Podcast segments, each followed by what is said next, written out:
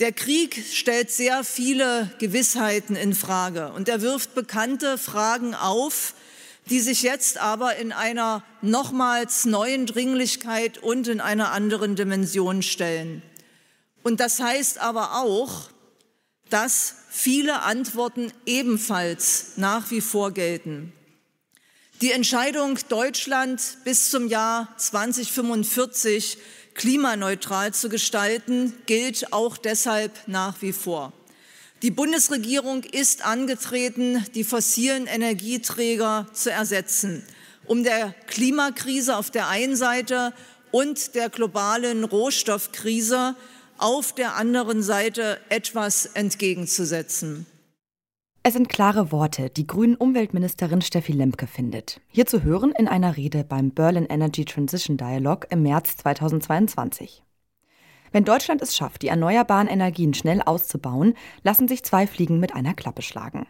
Zum einen lassen sich so die Klimaziele erreichen, zum anderen kämen wir weg von der Abhängigkeit vom russischen Erdgas. Ein Schlüsselelement für die Energiewende ist grüner Wasserstoff. Denn er hat eine entscheidende Stärke. Er kann Energie speichern. Doch wie entsteht grüner Wasserstoff überhaupt und wo kann er überall eingesetzt werden? Darum geht es in dieser Folge des Forschungsquartetts. Mein Name ist Amelie Berbot. Schön, dass ihr dabei seid.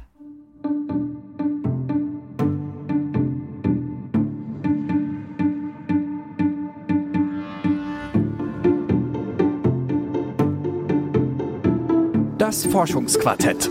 Wissenschaft bei Detektor FM. In Kooperation mit der Fraunhofer Gesellschaft.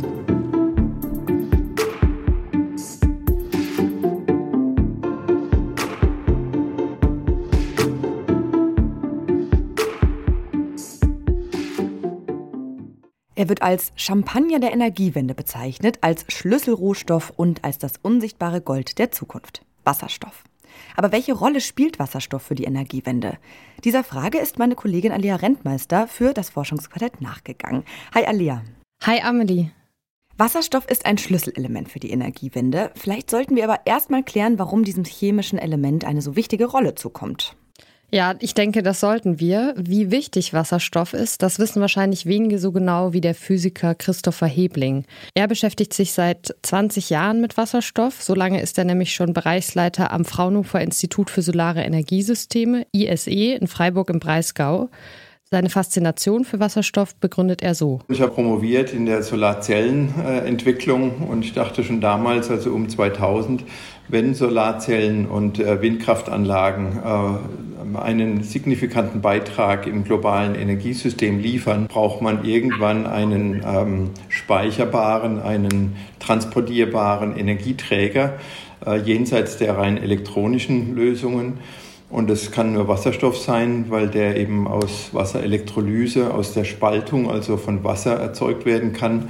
Das hat mich schon damals fasziniert, weswegen ich dann nicht mit Photovoltaik weitergemacht habe, sondern den Übergang eben in die stoffliche Welt angetreten habe. Jetzt ist es ganz elementar, dass äh, Wasserstofftechnologien als integraler Anteil eben in einem globalen Energiemix eben auch wichtig werden. Wasserstoffgas hat also eine entscheidende Stärke. Es kann Energie speichern und deshalb spielt es eine wichtige Rolle für die Energiewende. Die Stromerzeugung aus Solarzellen oder Windräder kann nämlich stark schwanken. Die Sonne scheint nicht immer und der Wind weht nicht immer. Das heißt, phasenweise wird dann wenig oder keine elektrische Energie produziert. Zu anderen Zeiten dagegen gibt es einen Überschuss. Wasserstoff kann als Energieträger dabei helfen, das auszugleichen, erklärt Hebling. Der Strom, der zu der Zeit in dem Moment an der Stelle gebraucht wird, wird als Strom auch ins äh, System kommen.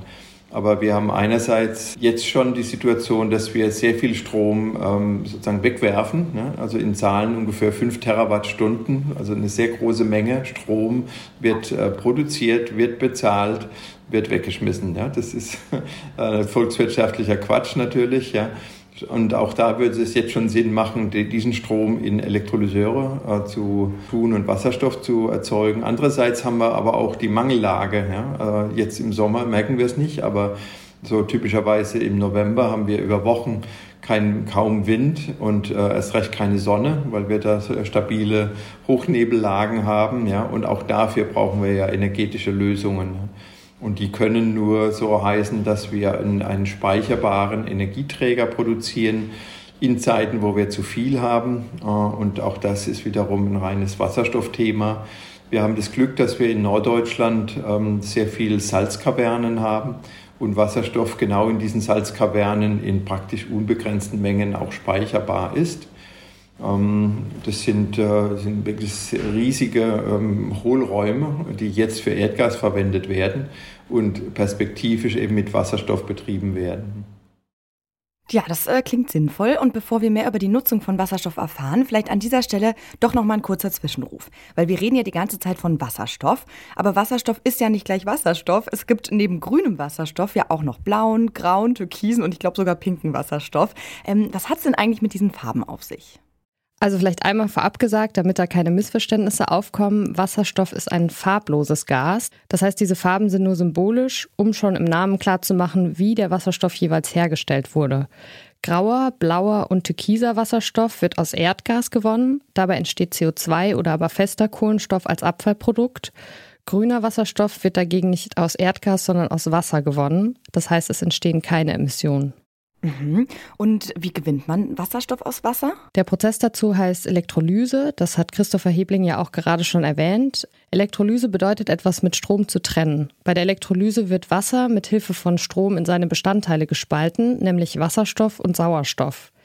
Wichtig, grün ist der Wasserstoff nur dann, wenn der Strom für die Elektrolyse aus erneuerbaren Energien kommt, also zum Beispiel aus Solarenergie. Wenn man dafür Atomstrom nutzt, dann spricht man von pinkem Wasserstoff. Christopher Hebling geht davon aus, dass sich perspektivisch der grüne Wasserstoff durchsetzen wird. Also grundsätzlich gehe ich davon aus, dass ähm, äh, mittelfristig schon es sich nur um grünen Wasserstoff handelt, äh, über den wir reden, ähm, weil wir schon jetzt sehen, ähm, dass die, die grünen Technologien schon bald konkurrenzfähig zu den äh, fossilen Technologien sein werden, weil die fossilen aus verschiedenen Gründen, die wir ja im Moment täglich erleben, ähm, einfach sehr teuer werden. Jetzt sind noch gar nicht die Effekte der gestiegenen CO2-Bepreisung wirksam geworden, sondern das sind einfach Markteffekte, die sich im Moment aktuell gerade abspielen. Aber selbst jetzt unter aktuellen Preisen wäre grüner Wasserstoff günstiger sogar als äh, der Wasserstoff, der im Moment aus Erdgas her hergestellt wird. Also von daher äh, wird sich zeigen, wie sich das äh, mittelfristig entwickelt. Aber grundsätzlich wird sich das also langfristig, glaube ich, nur noch um grünen Wasserstoff handeln. Kommen wir mal zurück zum Einsatz von Wasserstoff. Der spielt ja, wie wir schon erfahren haben, eine wichtige Rolle für unser Energiesystem, weil er Energie speichern kann. Wie funktioniert das denn genau? Naja, mit Hilfe von Strom wird Wasser eben in Wasserstoff und Sauerstoff aufgespalten. Bei Bedarf kann das Wasserstoffgas dann in einer Brennstoffzelle wieder in elektrische Energie umgewandelt werden. Also in der Brennstoffzelle läuft dann der umgekehrte Prozess der Elektrolyse ab und dabei entsteht dann als Abfallprodukt Wasser. Ja, das habe ich mir vorhin schon gedacht. Das klingt irgendwie toll, dass da quasi nichts außer Wasser als Abfall entsteht. Ähm, trotzdem soll ja Wasserstoff in Zukunft nicht unbedingt flächendeckend überall eingesetzt werden, sondern wohl eher punktuell. Da frage ich mich natürlich, warum eigentlich? Die Wirtschaftswissenschaftlerin und Energieexpertin Claudia Kempfert hat mal gesagt, dass Wasserstoff nicht das neue Erdöl ist, als dass er manchmal gehypt wird. Sie hat Wasserstoff stattdessen als Champagner unter den Energieträgern bezeichnet. Was sie damit meint, ist, Wasserstoff hat ein Effizienzproblem. Denn um grünen Wasserstoff herzustellen, braucht man sehr viel Energie. Etwa drei bis fünfmal so viel Energie, wie wenn man Ökostrom direkt nutzen würde, sagt Kempfert. Das heißt, wo immer es möglich ist, sollte man lieber direkt elektrische Energie verwenden, statt Wasserstoff zu nutzen, weil das viel effizienter ist. Aber es gibt auch Bereiche, in denen man den Strom nicht direkt nutzen kann und in denen man dringend Wasserstoff braucht. Und was sagt jetzt Christopher Hebling dazu, unser, ich sage jetzt mal, Wasserstoff-Fan? ja, Christopher Hebling kann mit diesem Vergleich Wasserstoff als eine Art Champagner nicht viel anfangen, denn er sagt, wir werden Wasserstoff so oder so brauchen für unser Energiesystem. Ja, das ist eine Diskussion oder ein Stichwort, was natürlich schnell verfängt, äh, weil das hat einerseits äh, was Bohemes mit sich, ja, das ist sozusagen nur einem kleinen Kreis vergönnt, äh, Wasserstoff zu verwenden, ja, und zum Zweiten ist es sozusagen sehr teuer. Beides ist falsch, und das kann man so sagen, ja, und das wird auch immer deutlicher. Wir brauchen Wasserstoff, weil wir das System wie wir im Moment äh, haben, nämlich unser deutsches Energiesystem, was immer noch zu 80 Prozent äh, mit äh, Molekülen versorgt wird, äh, mit äh, Kohle, mit Ölprodukten und mit Erdgas, können wir nicht komplett elektrifizieren. das ist, wir können das etwa zu vielleicht auf 50 Prozent reduzieren. Das heißt, dass wir eben durch äh, batterieelektrische Fahrzeuge und auch äh, Wärmepumpen in den Häusern, dass wir zunehmend den Strom auch in andere Sektoren überführen. Äh, auch die Energieeffizienzmaßnahmen sind natürlich noch bei weitem nicht ausgeschöpft. Hebling findet es unpassend, Wasserstoff mit Champagner zu vergleichen, weil das seiner Meinung nach davon ablenkt, dass wir auch eine molekulare Ebene in der Energieversorgung brauchen. Alle Studien gehen davon aus, dass wir äh, molekulare Energieversorgung brauchen in Deutschland, die überwiegend äh, importiert wird. Und über die Größenordnung kann man natürlich ähm, lange diskutieren, aber man kann sagen, zwischen, also wenn man alle Studien aufeinander legt, also so bis zu einem Drittel der Primärenergie verbraucht, wird auch künftig ähm, äh, mit Wasserstoff und, äh, und, Wasserstoffprodukten versorgt werden. Ähm, und das sind gewaltige Mengen. Ja. Das heißt, in welchen Bereichen wird grüner Wasserstoff vor allem gebraucht? Also grundsätzlich kann man grünen Wasserstoff in allen Sektoren einsetzen, die einen Energiebedarf haben. Aber da es in manchen Bereichen günstiger ist, elektrische Energie direkt zu nutzen, würde man grünen Wasserstoff nicht überall mit gleicher Priorität nutzen. Ein wichtiger Einsatzbereich für grünen Wasserstoff wäre die Industrie und ganz besonders die Stahlproduktion. Stahl braucht man ja für alles Mögliche, für Autos, Schiffe, Flugzeuge, Schienen, Brücken, Rohre, Werkzeuge und so weiter. Das Problem ist, bei der Herstellung von Stahl entstehen riesige Mengen von CO2. Die Stahlproduktion ist damit einer der größten Klimasünder. Grüner Wasserstoff könnte das ändern. Also auch die Stahlerzeugung, die braucht große Mengen grünen Wasserstoffs. Äh, Stahl in Deutschland trägt zu 8 Prozent äh, unserer CO2-Emissionen bei. Also sehr viel. Und wir haben ja gar nicht viele Stahlwerke, also eigentlich nur so drei große und ein paar kleinere. Ähm, aber allein äh, ThyssenKrupp braucht 700.000 Tonnen grünen Wasserstoffs, um ähm, sich zu defossilisieren, wie wir sagen, um den CO2-Anteil zu reduzieren. Und ThyssenKrupp wäre sofort bereit, diese Mengen auch äh, einzukaufen, so es sie denn gäbe auf dem Weltmarkt. Ja. Das ist im Moment noch nicht so. Das klingt nach einer cleveren Lösung. Ähm, ein wichtiger Einsatzbereich für Wasserstoff ist also die Industrie. Haben wir denn noch andere Bereiche? Ja, ein anderer wichtiger Bereich ist der Verkehr, sagt Hebling. In der straßengebundenen Mobilität, ähm, im Schwerlastverkehr, im Busverkehr, aber auch im Individualverkehr kann Wasserstoff einfach als gasförmiges Element getankt werden. Ähm, wir haben schon eine recht gute mit 100 Tankstellen ähm, in Deutschland eine Tankinfrastruktur für die Brennstoffzellen-PKWs. Und für LKWs wird sie gerade aufgebaut. Der ähm, Sektor ist leicht zu bedienen. Und auch der Schiffsverkehr und der Flugverkehr könnten mit Hilfe von Wasserstoff nachhaltig gemacht werden, sagt Hebling. Okay, wie ich das verstehe, werden wir also in Zukunft jede Menge grünen Wasserstoff brauchen. Woher kommt der denn eigentlich? Kann der in Deutschland hergestellt werden oder müssten wir den importieren? Ja, tatsächlich ist noch unklar, wie hoch Deutschlands Bedarf an grünem Wasserstoff genau sein wird. Aber es steht schon fest, dass wir auf Importe angewiesen sein werden, weil der Bedarf höher sein wird als die Energiemenge, die wir hier produzieren können. Mhm. Und aus welchen Ländern können wir grünen Wasserstoff dann importieren? Hebling sagt, es gibt sehr viele Länder, die praktisch über unbegrenzte Möglichkeiten zur Erzeugung von grünem Wasserstoff verfügen. Länder, die beim Export von grünem Wasserstoff gerade ganz vorne mitmischen, sind unter anderem Australien, die Golfregion, Saudi-Arabien, die Emirate, Oman und die ganze MENA-Region, also der Nahe Osten und Nordafrika. Okay. Deutschland wird also auch in Zukunft Energie importieren müssen, wie heute Gas oder Öl, nur dann eben vielleicht Wasserstoff. Dann sind wir unabhängig vom russischen Gas, aber begeben wir uns dann nicht ja in neue Abhängigkeiten? Ja, das stimmt. Christopher Hebling hält das jedoch für unproblematisch. Wir dürfen jetzt nicht durch diese wirklich extreme Situation in der Ukraine äh, blenden lassen, dass ab jetzt jedes Land möglichst seine eigene Versorgung äh, sozusagen aufbauen muss. Ja. Also wir sind sowieso abhängig von Rohstoffen jeglicher Art und so. Also es ist nur so, dass sich die Basis der Länder verbreiten wird. Ja. Wir werden aus Namibia zum Beispiel Wasserstoff beziehen. Äh, aus Namibia haben wir bis jetzt noch nicht viel bekommen. Ne?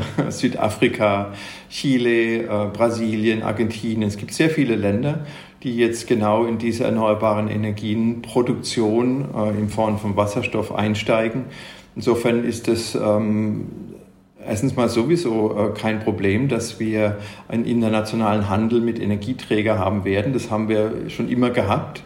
Wir haben jetzt nur die Störung, sage ich mal, durch diesen russischen Ausfall. Aber es ist, spricht nichts dagegen, dass wir auch künftig ein globales erneuerbaren Energien und damit auch Handelssystem haben.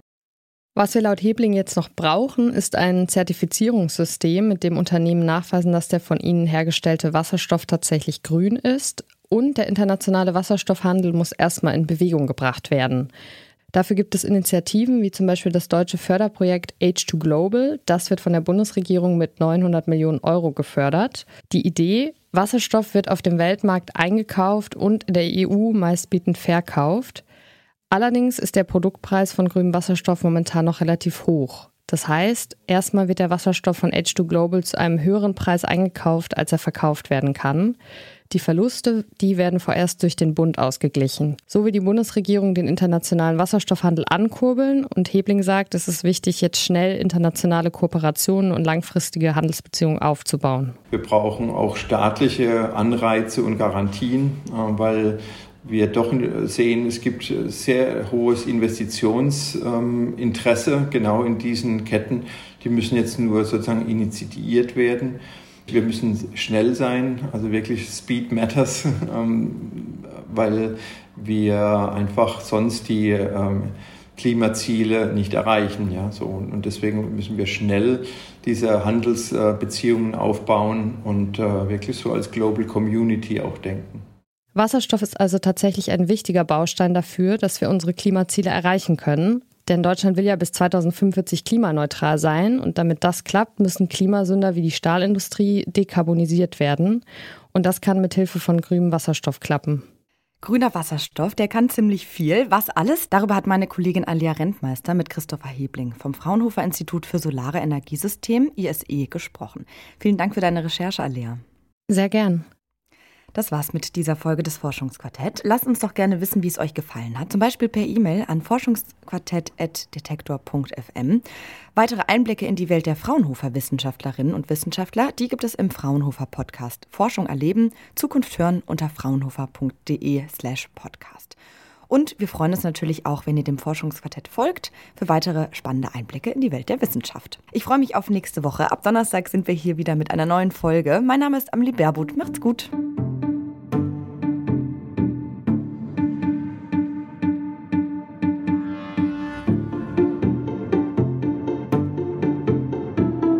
Das Forschungsquartett in Kooperation mit der Fraunhofer Gesellschaft.